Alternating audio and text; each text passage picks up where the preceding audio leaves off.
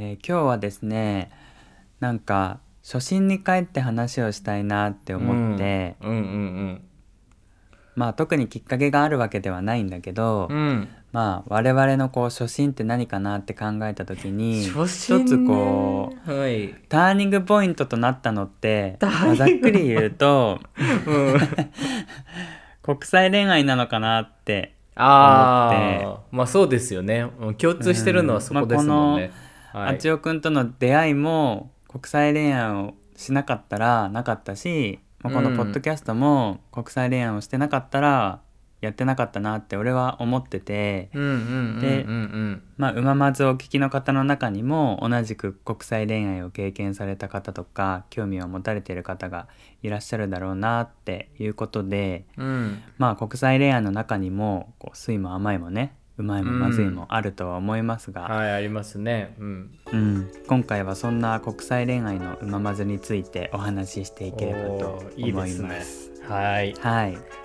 それでは参りましょう。一番甘くて。まずいもの。はい。皆様はい。いかがお過ごしでしょうか、えいしおです。あちょです。それでは今回もよろしくお願いします。お願いします。国際恋愛ということでまああちおくんも国際恋愛を初めてしてからもう結構ね月日が流れたかなって思うんだけど。初めてって相当前かな。うん。うんなんか俺は付き合ったのはもう今の彼が初めてで、うん。まあその前にもそのやり取りしたりとか、まあ、デートって言えるか分かんないけどちょっとこう会ったりとかうん。は、まあ、他の人もあるんだよね。日本人以外の人でも。うんうんでもそのまあそういうのもひっくるめてその日本人とも付き合ってきてたけどそのうん。国際恋愛をするようになったきっかけからまず話していけたらいいかなと思うんだけど、あつよくんは国際恋愛こう始めたきっかけとかってある？えー。自然な流れだった、いや俺はもうね結婚したいと思ってたの。日本で結婚できないし、うんうんうん待ってられないから。なんかこれこういう選び方するの申し訳ないけど、まあいつか結婚できる可能性のある人としか恋愛はしたくないと思ってた。どんなに好きでも、うんうんうんまあそれがきっかけかな国際恋愛っていうか。てかもうとりあえず結婚できるというのを前提にしてた。そこがベースかな、うんだから常にそういう気持ちだったかも。うん。うんうん、やっぱりその同性婚っていうのが日本でまだ認められてないっていうところを考えるとそそういうんパな。ートナーシップ感じかなとか、ううんん結婚ができる国っていう発想になるよね。うん。うんうん、なんか俺もそこに気がついたっていうのがきっかけなんだけど、うん。具体的に言うとねなんかインスタグラムでまだ顔出しをしてた時があったの。まあ、いわゆる 笑っちゃったけど顔出してたの知らないから俺には新鮮 A ちゃそんが。の A 塩である前からねインスタをやってた時に。人のプライベートアカウント的なやつそうそうそう。ねそうそうそう。やってた時にまあその時に、まあ、ゲイの方々にもフォローしていただいたりフォローしたりっていうのがまあ自然とあって。うん。でまあもちろんあちおくんとはその時出会ってなかったけどまあそれ以前にうん。YouTube してる人とかねあのフォローしたりとかっていうのもあったんだけど、うん。その突然ねフォローしてくれたとあるアメリカ人の人がいたんだよねその時に。うんうんでまあその会話をしていく中で、まあ、その人もゲイっていうことが分かって、うんうん。で婚約者もいたんだけどそこからその英語を学ぶ大切さとかそのゲイとして結婚っていう選択肢を選べるっていうことをなんかこう身近に感じたりっていうのがあって、まあ、その人が結婚するみたいな話をしてたから、でそこで俺も初めてピンときてあ海外の人と恋愛すれば自分も結婚っていう道が開けるかもしれないってなんかその時に思ったのがきっかけで、うん。まあ、チョ君も言ってくれたのと同じ、うんうん、だからそれまで日本人と付き合ってきてもうその海外っていう発想が全くなかったわけ。あそうなんだでも、ねうん。そうそう。その時にあそうかっていう目から鱗っていうか、うん。まあ、知ってたけど海外で結婚ができるっていうのをまさかその自分がそこに何だろう関わるとかっていうのは全然なくって。なるほどね。うん、だからその日本人とその出会ったりとかしてもなかなかうまくいかなかったりっていうので、まあ、なんかずっと一人なのかなとかさこうネガティブになってたんだけど、そういう SNS でのつながりでなんかこう視野を広く持てたっていうのがきっかけだったんだよね。なるほどね。うん。でまあそこから日本国内でちょっとこういろんな人と出会ったりとかもしてっていうのを始めたんだけどうん。松尾くんはもうじゃあ積極的に日本人以外の人を探してたって感じ？元から。う。ん。日本人を探してるんだけど将来絶対結婚するというビジョンを持ってる人を探してたかも。でそれで選んでたから日本人と付き合ったこともあるけどでもその人まあ英語ができたりだとか他の結婚できる国の言語ができて、まあ、そこから帰ってきたりだとかあとまあそこをベースにしてる人をメインに、ターゲットっていうとさすごい戦略的だけど、まあ、そういう人しか、うん、視野に入れてないというかなんかもうとにかく何個わかんないけど結婚したかったからもう無駄な時間をさなんか結婚できない人に割きたくないと思ってたからなんかもう全然考えずあのもう婚活にさ勤しむ女子みたいな感じでもうあのもう,、うんうんうん。もうすごい獲物をキャッチする感じですごいいつもこうん うん。う探してたかも。そういう人を限定に。うん。初やっぱりこの結婚がゴールではないとは言われているもののそのやっぱりその結婚っていうのを見据えて付き合うっていうのがあったらうん。うーん終わっちゃうって考えて始めるのもなんかもったいない気がするしねそれはわかうる。んなんかこう向かう場所がないとさもうなんか18歳の時に気づいちゃったのよ。あゲイってどうせ短命で終わることの方が多いなというか、うん。周りのさ例えばこうちょっと何ゲイ界隈でデビューしたらすぐ分かるじゃん。なんかこの浮気の多さとなんていうのこの節操節操度ないって言ったら俺も含めてそうなんだけどちょっと分かる。自由恋愛がこう横行してる感じするじゃん、うんもちろん中にはね、うんちゃんとしてる人もいるんだけどまあ一般的にちょっとこうゴールがないってこともあってこう結構こうみんなこううん自由にやることが多い印象があったから、うんうんうん。なんだったらもうゴールがある人とか、まあ、ゴールを決めてる人との方が、まあ、自分も幸せになれるしなんか安定した精神でこう日々生活できるなと思ったからっていうので選んだんだけど、うんまあ、つそうじゃない人がそうとは言ってないんだけどね、まあそういう傾向にあるからこそそれが嫌だなと思ってたからできれば回避したいっていう理由で、まあ、結婚ができる人をこう結構選んでたかなっていう感じ。ね。うん。まあ俺もそれその時までは本当になんか自分にそんな縁があるとは思ってなかったから、まあ、今はもう普通になってるけど、日常になってるけど、うん。なんかそういった意味ではそういうきっかけとかを思い出したらなんかこう初心に立ち返るなと思って、うん。まあきっかけからね話していったんだけど、うん。じゃあ次は国際恋愛をしてこうそれまでもうあちおくんもね恋愛たくさんしてきたと思うんだけど、うん。国際恋愛を経てそれまでの自分と変わったなって思うところって何かある？国際恋愛をしたからこそみたいなところ。俺はやっぱ一番は日本人同士とはまた違うっていう。なんか分からないことが当たり前になったかも。なんかその100%相手のことが理解できないっていうことがなんか当たり前だなといつも思ってる。なんかうん絶対相手は違うよねっていう姿勢になったかも。自分の意見はそうだけどなんか相手も同じだよねっていう考えることはなんかなくなったかもしれない。絶対なんかまあうん育った文化背景も違うし言語だってね相手お互いの母語じゃないからその共通してさなんかこうあうんの呼吸でわからない部分も絶対たくさんあると思うからだからそういうのを考えると必ず共感できるところばっかりじゃないなっていうそういう、まあ、誰とでもそうなんだけどなんかカップルだから絶対分かり合ってるみたいなそういう姿勢はなくなったかも。なんかこう理解し合うためにアクション取らなきゃいけないなっていう感じになったかも。こうちゃんといっぱい発言して意見を言って別に言わなくてもいいことまで言ってこうあえてこう理解し合うプロセスをこうあそうだね踏むようになったかもしれない。やっぱ言わなきゃ通じないからね、うん。はっきりこっちも言わなきゃってなるよね。うん。かななんかそういう意味では、うん。俺も結構こう強くなったって言ったらあれだけどその察してっていうのが伝わらないからうん。うーん割と日本人同士だと強いなって思うことでもやっぱ言わないと伝わんないし分かってもらえないからっていうのもあって、割とその元々の持ってる性格プラスちょっとなんかこうどっしり構えるようになったというか、うん。うん、自分の意見を出すようになったかなって思っててうんうんなんか言い方を変えたら他人軸から自分軸になったかなって思うんだよね俺は、うん。国際恋愛を経て。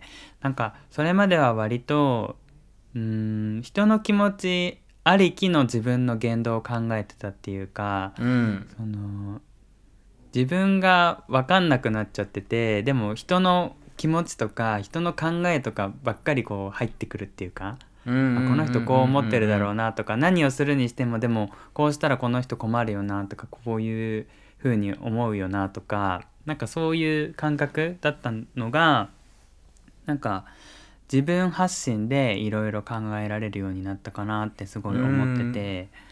うんうん、そのあっちおくんが言ってた本当こっちからも伝えないとっていうのももちろんそうだしうん。なんか何よりそうやって生きてる人たちが身の回りにいる、まあ、人たちっていうか人がいるかそうだよら、ね。うん身近にね。自分軸の人がいるからあなんかそれでいいんだじゃないけど、うん。なんかこうやっぱり同じ人間とはいえ日本で本当に生まれ育ってきた人と日本以外の国で生まれ育ってきた人とではなんかこうやっぱ違うじゃん考え方だったり、それは生ねもちき様っていうか、ねううんん。だからそれに触発されてなんか楽になれたかなって思うそうん。のカチカチって考えてたのが、うん、が結構自分の中で変わったなって思う、うん。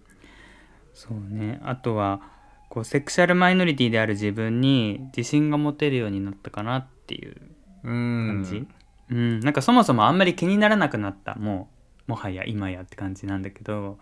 なんかそれまではそうそれこそ結婚一つにしてもその日本人同士だったらさもうそもそも結婚っていう想像まで至らなかったから当時の俺は。そうね俺もそうだったわ。そう、ん。だからなんかこのまま付き合っててどういう風に進んでいくんだろうとかカミングアウトとかもなんかできない感じっていうか、うん。なんか親にも言えないなとかちょっと隠すなんだろうな気持ちの方が強かったと思うんだけどでもすごいオープンな人たちがまあ日本よりも多いじゃん国際恋愛してると。だからなんかそれに感化されて自分も割とこうオープンでというかオープンマインドでっていうか、うんうん。なんか国際恋愛だったからこそ親とか友達にも言いやすかったなっていうのはある俺はね、まあねたなんか外国人連れてくとさ、なんかこれ日本人の悪い癖だけどさなんか自分と違う全く違う人が来るとさ受け入れざるを得ないからさ嫌でもうんまあいいよって言っちゃうその感じをさそういう恩恵に預かれるというかさなんかね、前もあのエピソードでグレさんが言ってたなんか外人カードじゃないけどさ、うんうんうんなんかそういうのも俺らが使えるっていうあるよね。使うって言うと言いうんうんうん。方ちょっと悪いけど、そういうのもあるよね。うん確かにね、うんうんうん。ちょっとこうみんなの生活内にないっていうかこのね範疇にないそうそうそうそうところを 出すっていうかね、うん。うん。そういうのはあるかもしれないね。こう想像を超えたとこ超ろっていうえすぎて、かまあ当たり前なんだけどうしかないみたいな。ね そうそう。田舎のね家族とかからしたらえみたいな感じだよね。そうもう常言えねえ識をみたいな。通り越しすぎてねなんかもう認めざるを得ないみたいなね。うんうんうんうんそうもうまあもちろんね国際恋愛って言ってもざっくりしてるからその食べ物のことだったりとかその考え方とか言葉とか本当にうまい部分ってたくさんあるとは思うんだけど、うん。まあ、今回はそのきっかけと変わったところっていうのをちょっとピックアップさせてもらってななんか何よりこの世界中にうん。友達とか出会いが広がっていくのが嬉しいよね。このポッドキャストを通してもそうだしなんかこう俺はもともとその彼と付き合い始めて彼が割といろいろ自分でこう目標を立てて頑張るタイプだから、うん。その2人で一緒にいてもなんか自分だけポツンって何もしてない時間があったりとかして、うん。で特にそのコロナの時期とかっていうのもあったからステイホームでずっと家にいなきゃいけないっていう時に、うん。なんかこの焦りというかそういうのもあったしまだ当時は同棲もしてなかったからなんかその会えない時に自分も何かしなきゃみたいな気持ちになってポッドキャストを始めたっていうのがあるからなんかそういった意味では国際恋愛っていう、まあ、くくりで考えたらそれがこう背中を押してくれたかなっていうその前々からさやってみたいなとかいう気持ちがあってもなかなかさきっかけがなかったり勇気が出なかったりするじゃん。うん。だからすごいこの出会いがなんか本当に自分を変えてくれたしこれからもなんかいろんなこう素敵なことが待ってるんだろうなっていう希望が持てるよねなんか。そうね。国際恋愛してると、うん。世界が広いから。なんかもう無条件にさ違う何かをを探さなくても違うから、いつもこう、気づきがあるというかね、うん。そんな感じはあるよね。うんうんうん。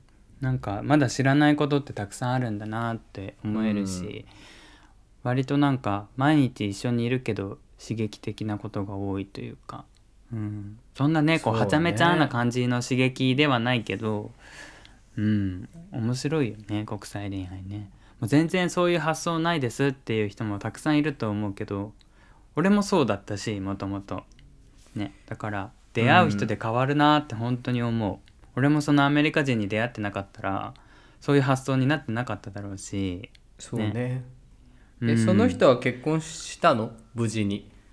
したと思うよ。アメリカに行って、まあ、相手は日本人の男の人だったんだけど。あそうなんだ。そうそうそう。ん。ん。なんか日本で働いてて学校だったかな？働いてて。でその弁護士かなんかになったのかな？アメリカで、うーん。サンフランシスコだったかな、すごい結ね。構なんかそうそう金持ちな感じだったけど、うん。でだよね絶対ね。うんうん メルセデス持ってますみたいな。イケイケやな。うん。そうそうそうそう。だからそういうのでこうあやっぱ英語を話せたらそこでまたコミュニケーション広がるしその発想がなかったからうん。なんか本当に新鮮でうんうん。なんか懐かしいけど今思い返したら。だから本当に、その自分で行動してみたりとか新しい出会いの場とかに行ってみたりすると世界が広がるなーって思って、うん、なんかやっぱりいいなと思って、国際恋愛。ね。うん。まあ、恋愛はいいよ、うん。全般的にね。うんうんうん、全般的になれる。うん。うんまあ酸いも甘いもあるけどっていうので、まあ、もし、その今ね国際恋愛で悩んでる方とかやってみたいけどどうしたらいいか分かんないとかねいろいろあると思うけどなんかそういった方の、ね、お力になれたらいいなと思うのでね何かあったら、うん、いや本当に本当に、うんうん、相談していただけると嬉しいですね。そんな大したあれはことできないできないかもしれないけど。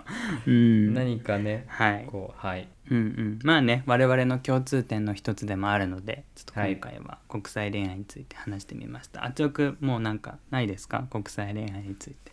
国際恋愛？あの騙されないようにって、私いっぱい騙されてきたから、国際恋愛だいやいいそれは本当人そう。うんうん。パーセンテージで言うといい人40の悪い人60っていう当たりの方が少ないんで ちょそこもねうん。うんうん。気をつやっぱりそけなきゃなのっていう、フィルターかかってかっこよく見えちゃうし、うん。でも全然そうじゃないから本当は。そうそうそう。なんかやっぱこう英語とかだとねなんかこうよく聞こえたりするけど、うん。やっぱりその同じ人間っていうところは変わらないから、意外と言ってることは大したことないだけっていうねちょっとあのバイアスかかってる人それぞれねやっぱりその性格ってねあるもんね。うんうん。まあ、そういうのもいい勉強るかな？いい勉強になるよね、うん。そういう騙されることもね、うん。含めて、うん、でも不思議とわかるよね。言葉が違ってもなんか一緒に話してたりとかするとあうん。この人合わないなとか、うん。うん。もうテキストだけでわかるくない？わかる。合わなくても。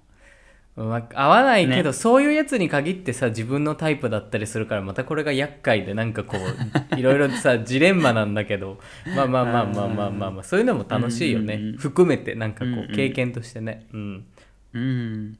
やっぱこの人として当たり前なことを判断基準にしたらいいかなって思う「ありがとう、うんごめんね」がちゃんと言えるとか。うんうんうんそういうとこじゃない？なんか。うんまあそうだね。うん、うん、そこは別に国籍が違えど、うんうん、自分の持ってる 感覚で、うちのうちの夫ごめんねはあんまり言えないタイプなんだけどまあまあいい人よ。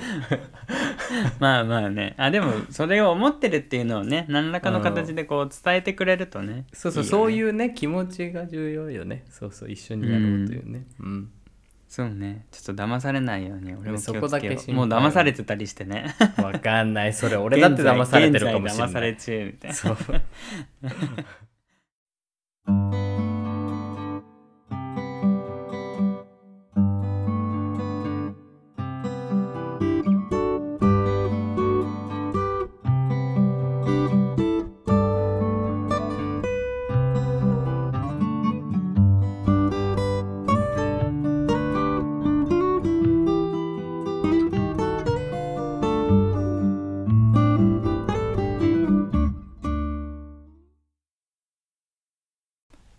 からはうまいもんジャーニーのコーナーです。世界中にあるうまいあれこれを我々の独断でご紹介いたします。はい、えー今回のジャーニーですが、えっと、体を鍛えることのうまいものということで、うん。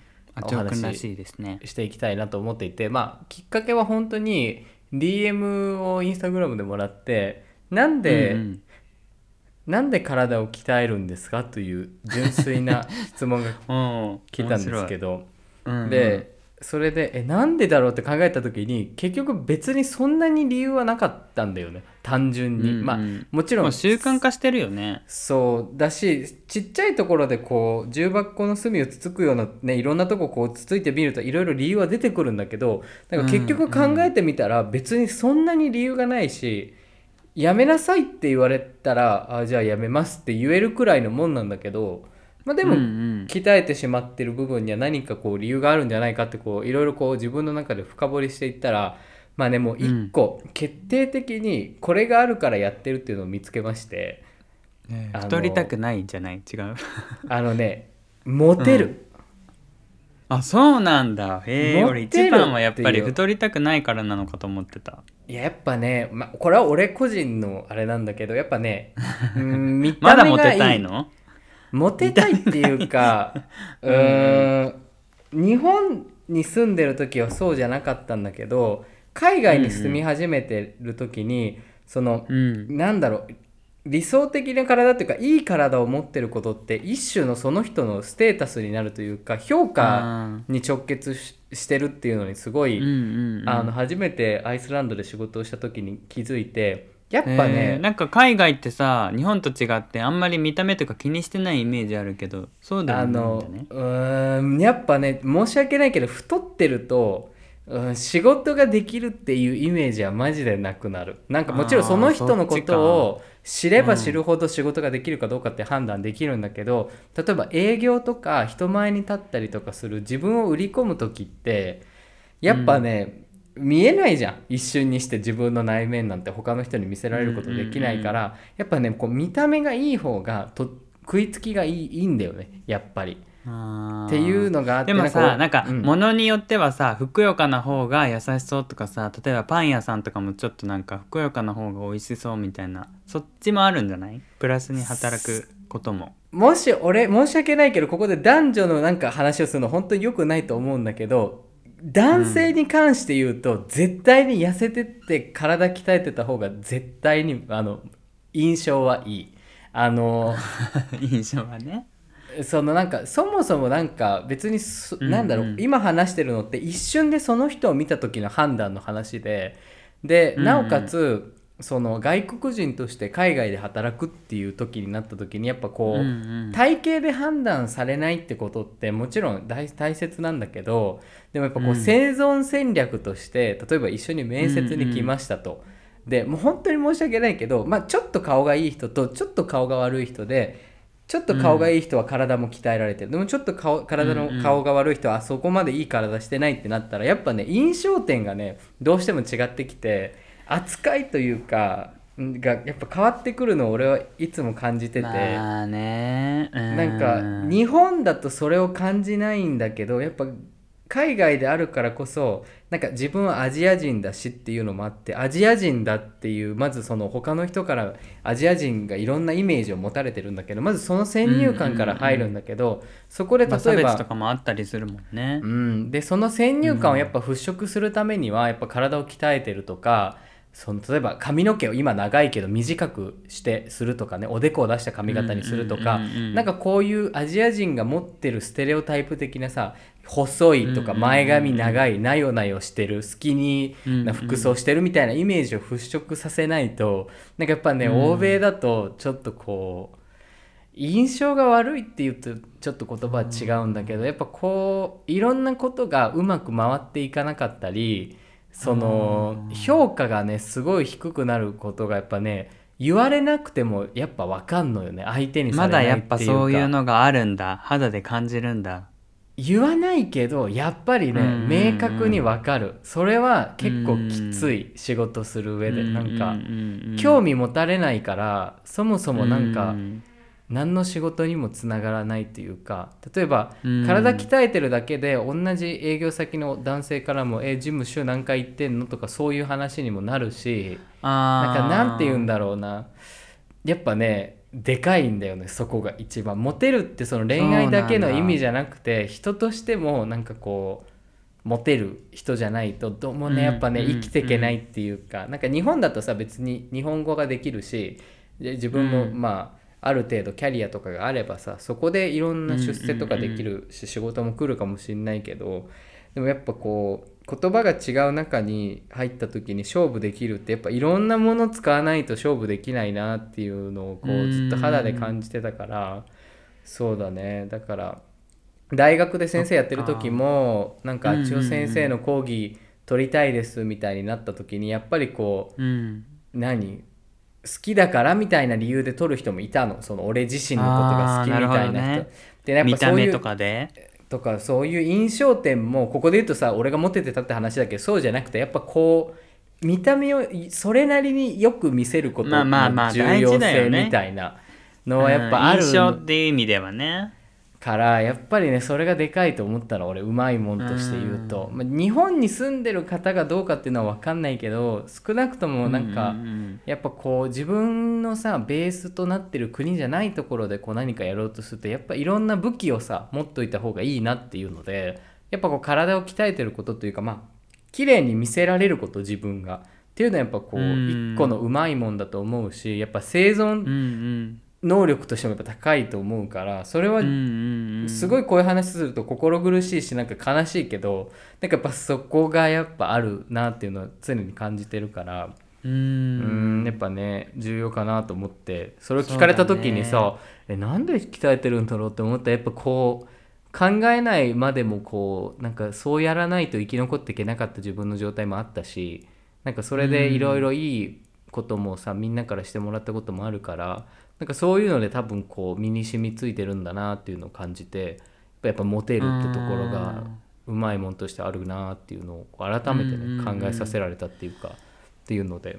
まあそうだね。なんか表面上とか言葉ではその見た目とか体型とかあんまりねき気にしちゃいけないとかそのなんかいわゆる綺麗事とかっていうのはあるけどでもじゃあいわゆるこのテレビに出る俳優さん女優さんはスリムだったりするしモデルの中にそんな大きい人がいるかっていうとあんまりいなかったりもするし、うん。まあ、それが現実かなっていうところもあるよね。であとはそのあちおくんも言ってたけど仕事とかする上で、まあ、お腹がぽっこり出てる人とそうじゃない人で言うと性格とか人柄とかには影響しないけどどっちが自分のことを律してるかとかなんかこう生活習慣ちゃんとしてそうだなっていうのは、やっぱこう印象としてねそのそういったところでこう無意識的にもう判断しちゃうかなって思うからそういった意味ではまあ多少なりともそのボディメイクはしていた方がプラスには働くかもしれないなって思った。確かに。んなんだからねちょっとなんか結構難しいよね。なんか体を動かすの嫌いな人とかだったらさいやいややってるからストレスになっちゃう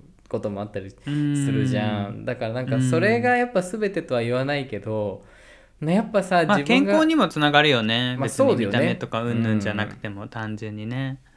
そうだからやっぱこう嫌だけどもちろんだってさ面倒くさいじゃん毎日さな1時間か40分くらい時間割いて筋トレするの。超だるいけど。そうですね。うん。まあなんか生き残っていくためには仕方ないなみたいなのを思ったらさ やるよね。何から何から生き残ろうとしてるのかがちょっと俺には分からないんだけど。えー、でもやっぱこう何何もしないで生活できないじゃんやっぱこうなんか自分にはなんかディスアドバンテージしかないからやっぱアジア人として海外で住むってことはやっぱそれは、ね、そこに住んで生まれ育った人よりさ ねそれは。そこで筋トレにつながるのが面白い。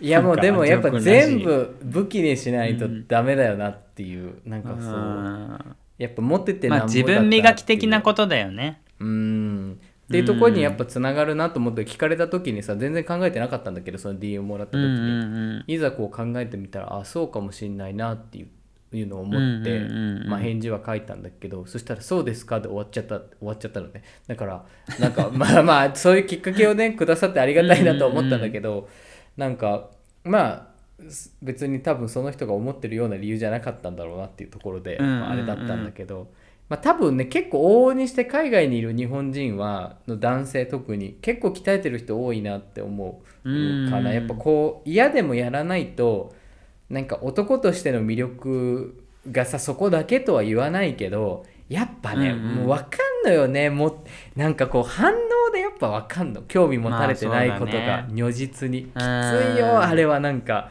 なんか存在してない人間みたいな感じで見られるから。だからそれは俺の中で昔すごいきついっていうかトラウマっていうかなんかここにいるのに全然相手にされないっていうのすごい悲しかったっていうのもあったし、うんうんうん、やっぱこうそこで自分を変えようとするんだねあちおくんはね。えー、だってなり。だってさそんな相手の相手にさぶつけたってさ仕方ないじゃん。やっぱ人の認知なんてそんな変えられないから自分が変わって俺はねぶつけもしない。去るああなたそういうところで私のこと判断してるんですねみたいな。じゃあこっちから眼鏡下げです。バイバイって感じそれが多分日本にいたらできるんだけど海外にいるから俺それはできない、うん、なんかそこにあるチャンスは何個でも取れるもんなら取らないとホームレスになっちゃうし、ね、生きていけないと思うと、うん、全部つかめるチャンスは恥ずかしくても取るかも。なんか。なんか、うん。まあ、生きていくためにはね。っていうちょっとそういうなんか泥臭い感じになっちゃってこうなっちゃったんだけどまあまあまあまあ、もちろんね好き嫌いあるし別にそれをしてるからってさ全てがいいって言いたいわけではないけど少なくともなんかこう心地よくこう生活俺の中でねしたいなと思った時に、そこは結構大きなねとこだったからいいかなっていうので、ちょっとメリットかなと思いましたっていうところで。うんうんうん。まあなんかすごい素直でいいね。なんかモテたいからですみたいな。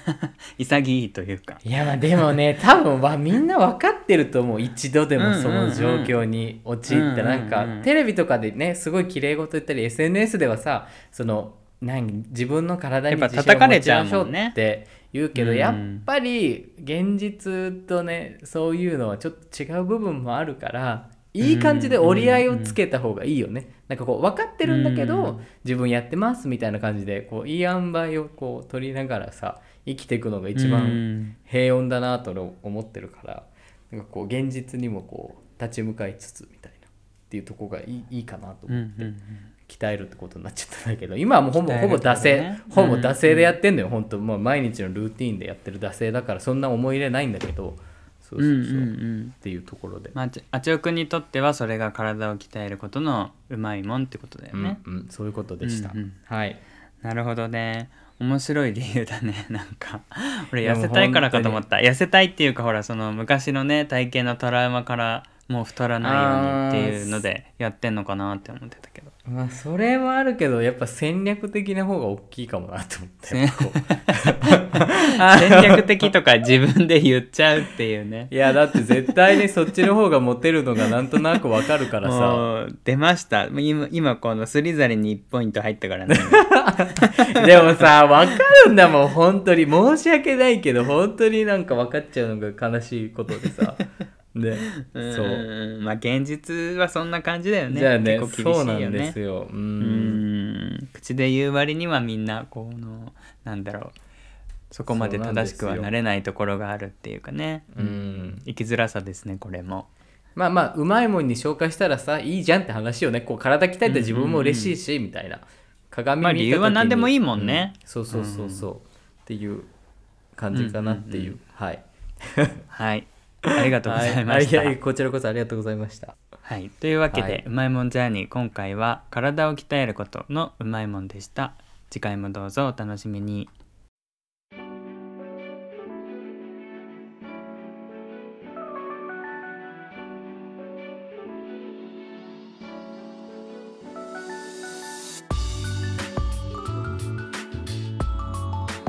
ここまでお付き合いいただきありがとうございました。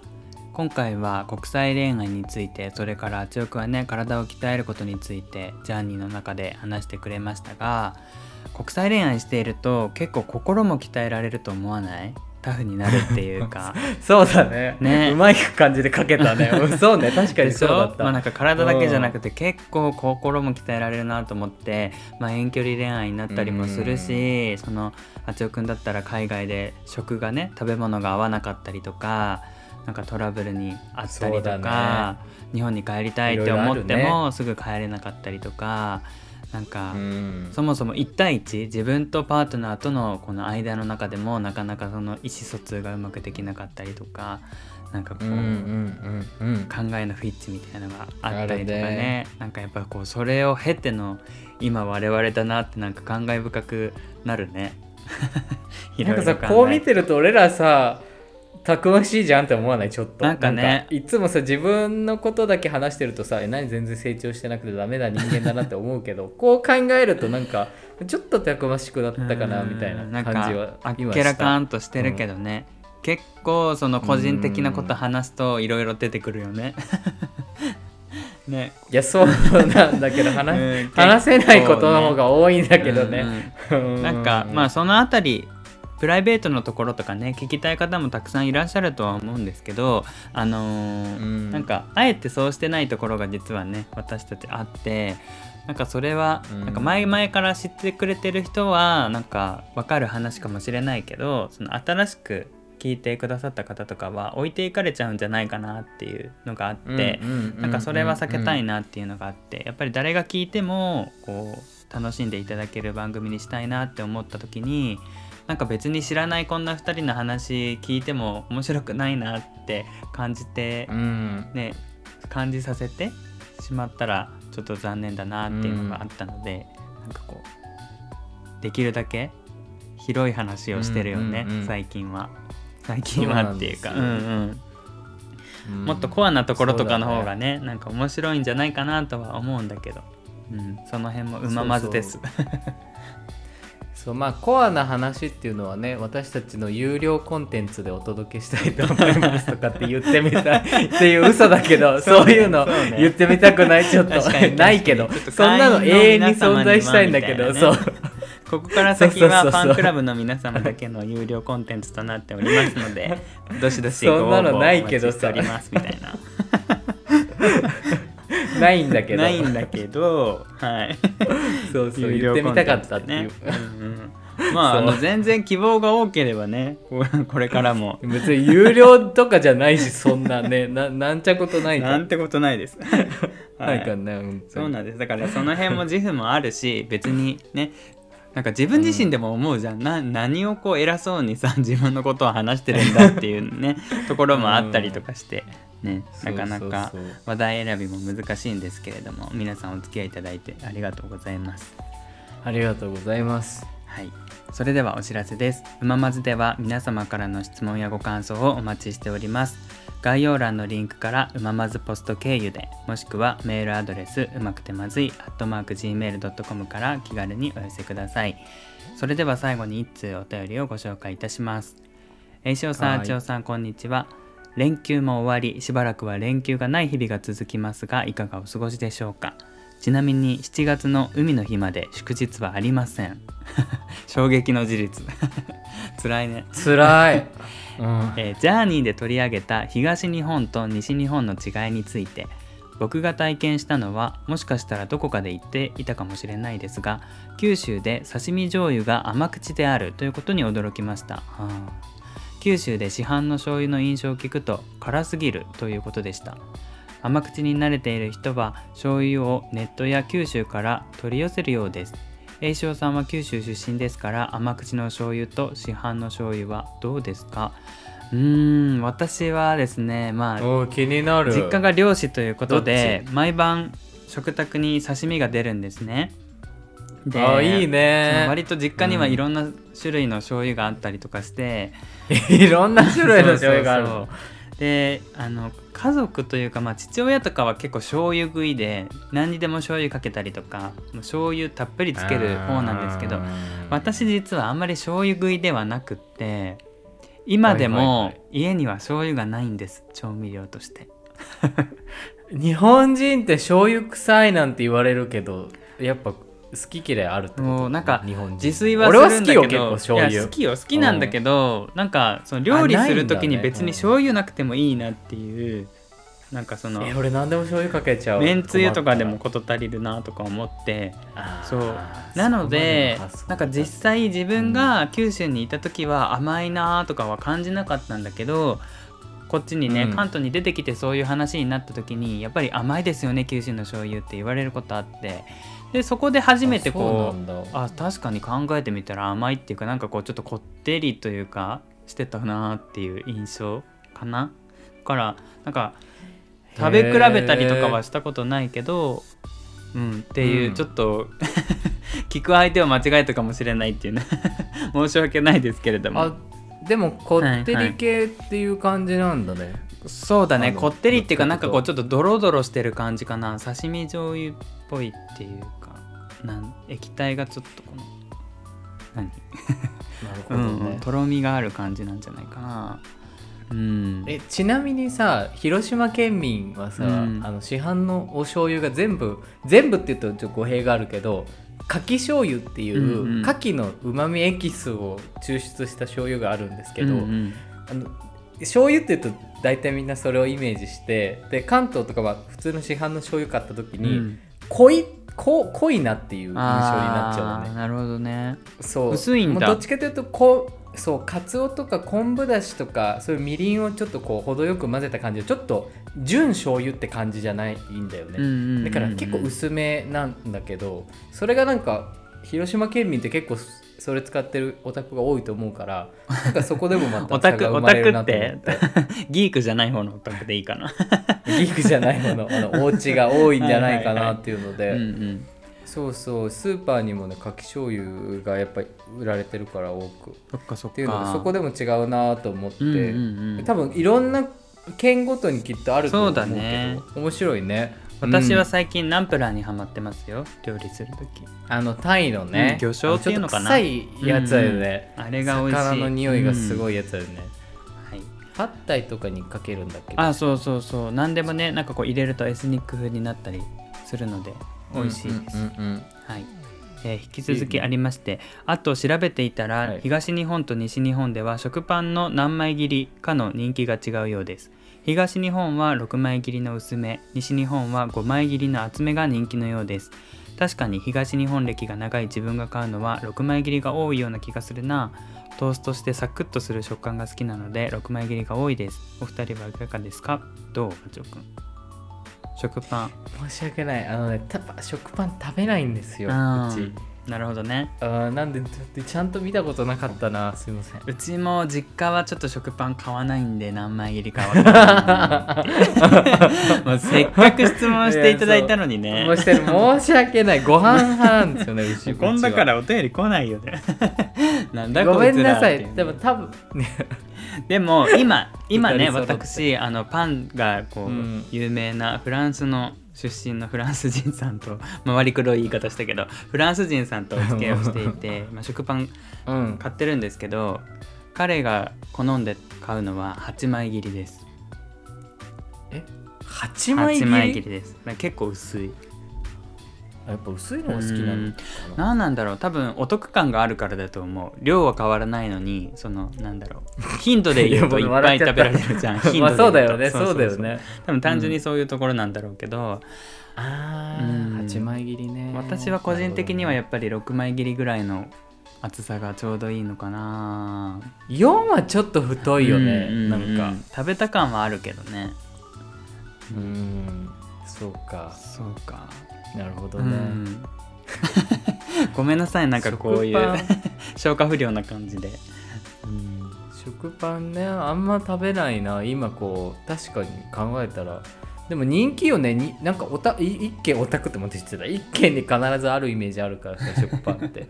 お宅に一斤みたいなね。確かにね。あるある。そうね。そういう違いもあるんだね。知らなかったこれから暑くなってきますので、熱中症に気をつけてくださいねっていうことです。ありがとうございます。ありがとうございはます。いなんかまだまだこのこちらは肌寒い日が多かったりとかして半袖だとちょっと寒いかなみたいな日もまだ意外とあるよ。イタリアはどうですか？いや私の住んでるとこなんかほんと3日前から激アツになってですね、うんうんうん激アツあめちゃめちゃ暑くなりましてもう今やアレさんは旦那のアレさんは半袖半ズボンで出ることもうん。あります、うんうんうっんていう。まあ今からだよね。ね。うん。本当本うん。当リスナーの皆様もお気をつけください。ありがとうございました。ありがとうございました。はい。一番うまくてまずいもの今回はここでお別れとなります。また次回お会いしましょう。ここまでのお相手はエイシオと八尾でした。今日も皆様にとってのうまいものがまた一つ見つかりますように。